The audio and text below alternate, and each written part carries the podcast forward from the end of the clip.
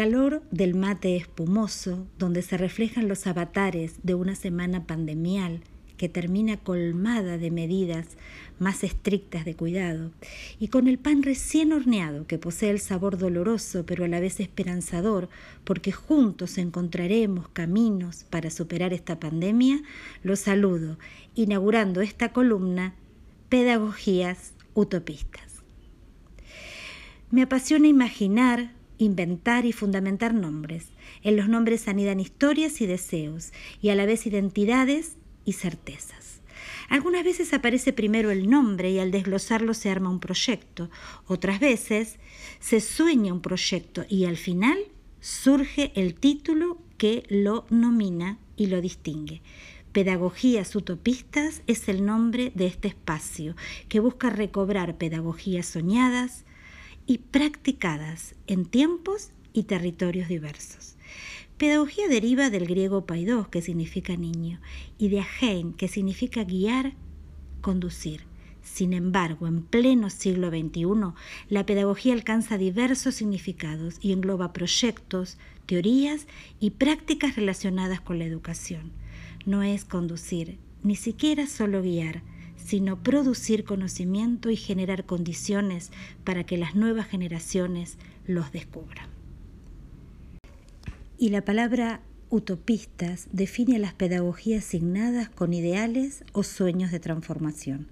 Así que, en Pedagogías Utopistas trataremos de encontrar aquellos inéditos viables que hicieron posible ideales de justicia, de inclusión, de derechos, de igualdad. Buscaremos resaltar la génesis, las tensiones, las etapas y las concreciones. Las pedagogías utopistas no son pretéritas, recobran plena vigencia. También se gestan hoy en cada aula o en cada sala, en cada escuela, que ante la pandemia cierra las ventanas del edificio pero abre otras, las virtuales. A la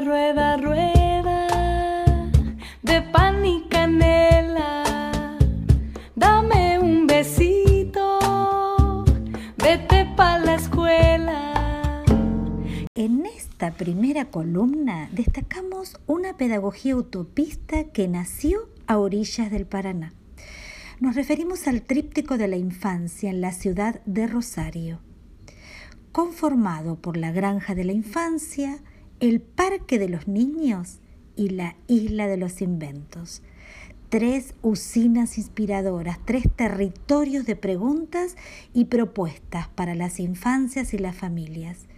Y también para estudiantes de los profesorados que volverán a viajar cuando la pandemia culmine, ya que recorrer estos tres espacios es una verdadera instancia formativa y transformadora. Conversamos con Chiqui González, quien soñó y concretó colectivamente este tríptico y también el que se encuentra en la ciudad de Santa Fe. Le hicimos tres preguntas a nuestra querida Chiqui González. La primera pregunta que le hicimos es, a lo largo de toda tu vida, soñaste pedagogías utopistas. ¿Cómo nacieron? Buenos días, eh, mi nombre es Chiqui González, me dedico a todas las infancias, entre otras cosas. Estamos hablando de las utopías, de las pedagogías utopistas. Primero debo aclarar que el concepto de utopía no es una situación imposible, sino es una situación ideal a la que algunos, cuando la constelación de los astros de la política, los equipos, la sociedad eh, se concertan en darle lugar, se pueden producir. Que el problema de las utopías concretadas es mantenerlas en el tiempo.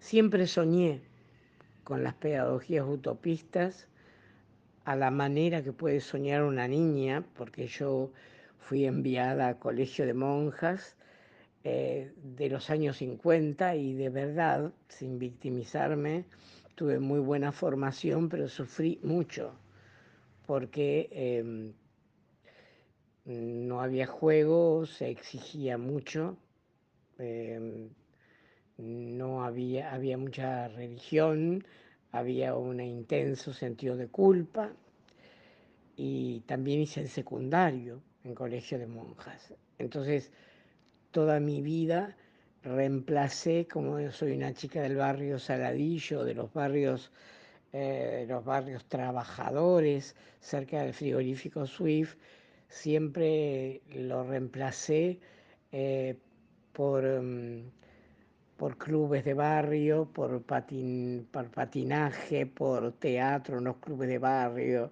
por baile español, por los carnavales y las grandes fiestas en los clubes donde tenía todos los amigos, por ir sola y, en grupos, digamos, al, al arroyo a bañarnos, por hacer bibliotecas populares solo entre los chicos e ir casa por casa repartiendo los libros.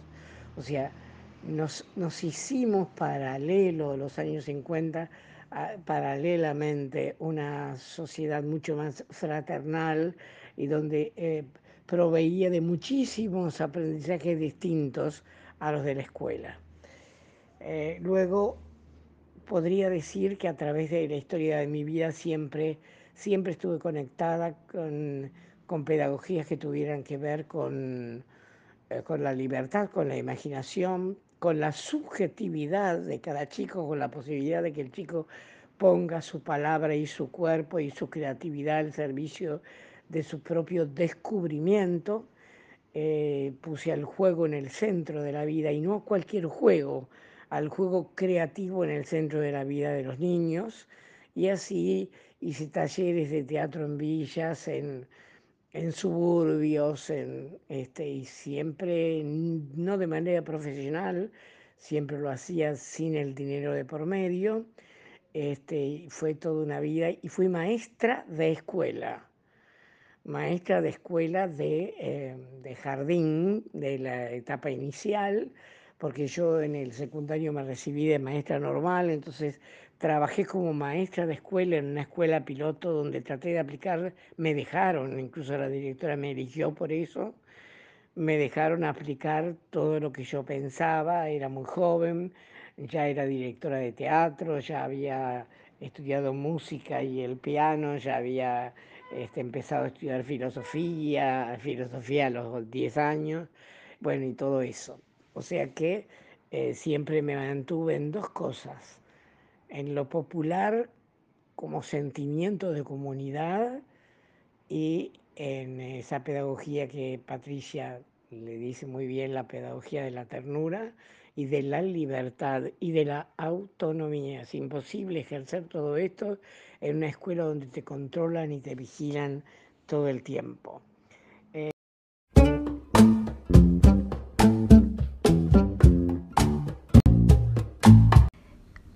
Decir que tu obra bella y necesaria es una utopía concertada? Eh, si yo siento que llegué a una utopía concertada, sí porque es concertada, porque el tríptico de la infancia de Rosario se mantiene y crece y tiene una y di formación a unas 100 personas que hoy 10 de ellas pueden hacerse cargo de cualquier tríptico, en cualquier tríptico o cualquier infraestructura cultural entre niños y grandes eh, que ande por el mundo. Y la utopía concertada más grande de mi vida es la transferencia y capacitación a un grupo que no depende ya de mí para tener la formación necesaria de replicar el pensamiento poético, de crear dispositivos lúdicos, de crear em, dispositivos sobre la vida a la manera del pensamiento y de la lógica de un niño menor de tres años. Eh, por supuesto, los adultos no podemos ser exactamente eso, pero lo estudiamos muy a fondo, por lo tanto creemos en el absurdo, en la poesía, creemos en las construcciones, creemos en la mano que piensa, creemos en la, creemos en la técnica, creemos en la construcción, creemos en la creación, en la selección y en la combinación. Pero lo concertado eh, es lo más importante. Allí se dio en Rosario especialmente, porque hay otro tríptico en Santa Fe que está sufriendo más embates eh, porque no se mantiene la misma gestión.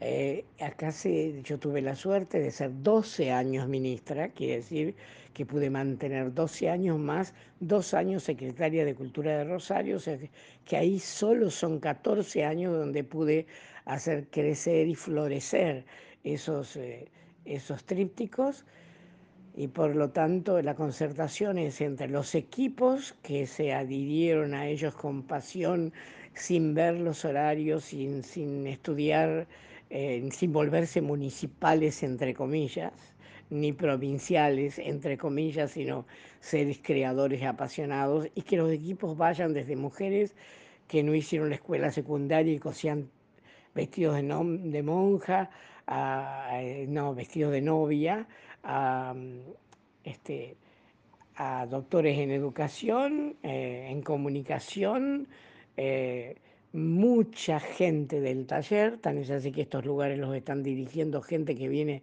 de las manos, viene del de los talleres, mezcla de artes visuales y una formación tremenda a plomeros, gente que trabaja el cuero, la madera, una tremenda formación en todas las áreas de la cultura. O sea que esa, esa utopía concertada yo la siento como realizada, pero siento que siempre está en riesgo por razones políticas. Y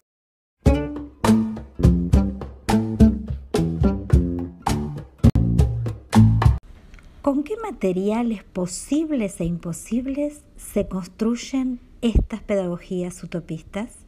Mm, y quería, quería decirles que los materiales para construir eh, eso no, esas utopías no son excepcionales. Son la forma en que piensa un niño menor de tres años, un pensamiento poético, un pensamiento aglutinado y no deductivo, una, una, necesidad de afecto muy grande, una no división cuerpo-mente, ni, ni, ni, este, ni forma ni contenido, ni, ni objeto ni sujeto, ni calidad ni cantidad, ni teoría y práctica. Eh, una, la, la, apreciación de la metáfora por sobre todas las cosas y las metáforas populares eh, en principio un lugar público y respetado como público hasta sus últimas consecuencias en los derechos del niño, con cambiadores de bebé en el baño y donde haya dignidad en todos sus aspectos. La mayoría de ellos eh, o, es, eh, este, o es gratuito o cobra una entrada menor que un trayecto de colectivo.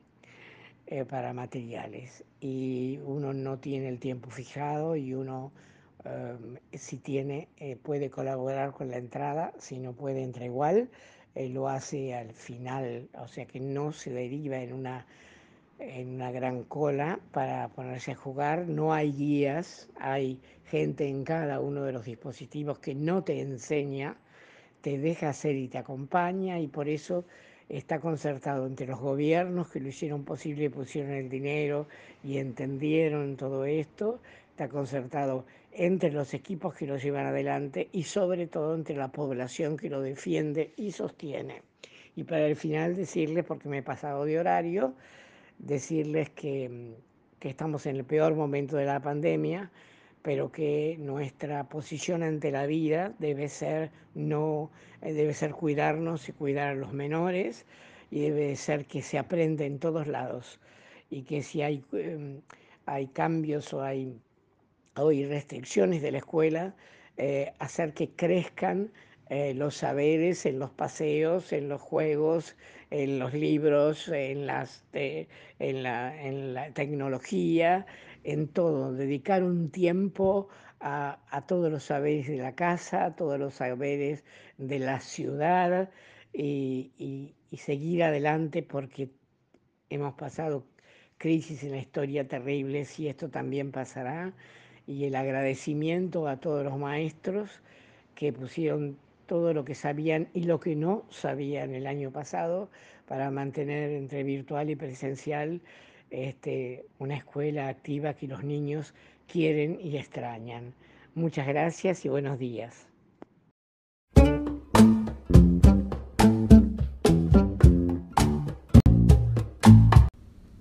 Hasta el próximo episodio. Se va a emitir el sábado 15 de mayo a las ocho y media, bien tempranito. Agradecemos a Daniel Mojica y Adriana Mare por esta invitación y por sostener un programa tan necesario. Nos encontramos pronto, entre mates y panes, cuadernos y pantallas, y así recobrar otras pedagogías utopistas. A la rueda, rueda de pan y canela,